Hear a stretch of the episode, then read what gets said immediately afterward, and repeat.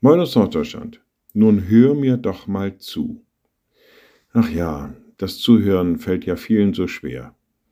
Dann wird viel geredet, wenig gesagt, aber zuhören, nee, das geht ja mal gar nicht.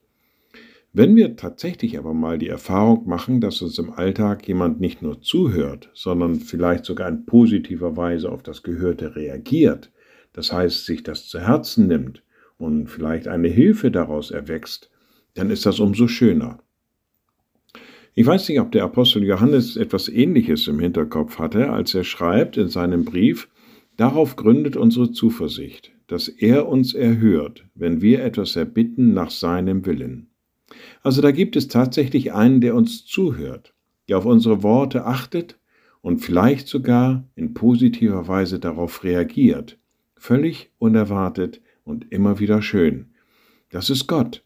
Er hört zu. Ihn müssen wir nicht lange bitten, nun hör mir doch mal zu, sondern er tut es.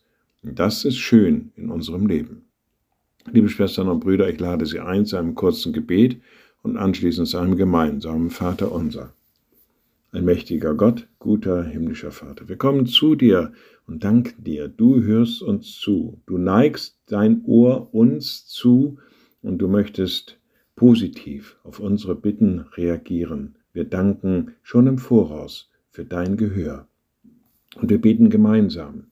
Unser Vater im Himmel, dein Name werde geheiligt. Dein Reich komme, dein Wille geschehe, wie im Himmel, so auf Erden.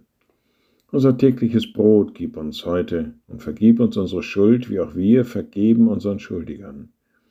Und führe uns nicht in Versuchung, sondern erlöse uns von dem Bösen. Denn dein ist das Reich und die Kraft und die Herrlichkeit in Ewigkeit. Amen. So seid gesegnet, bleibt behütet und bleibt gesund. Tschüss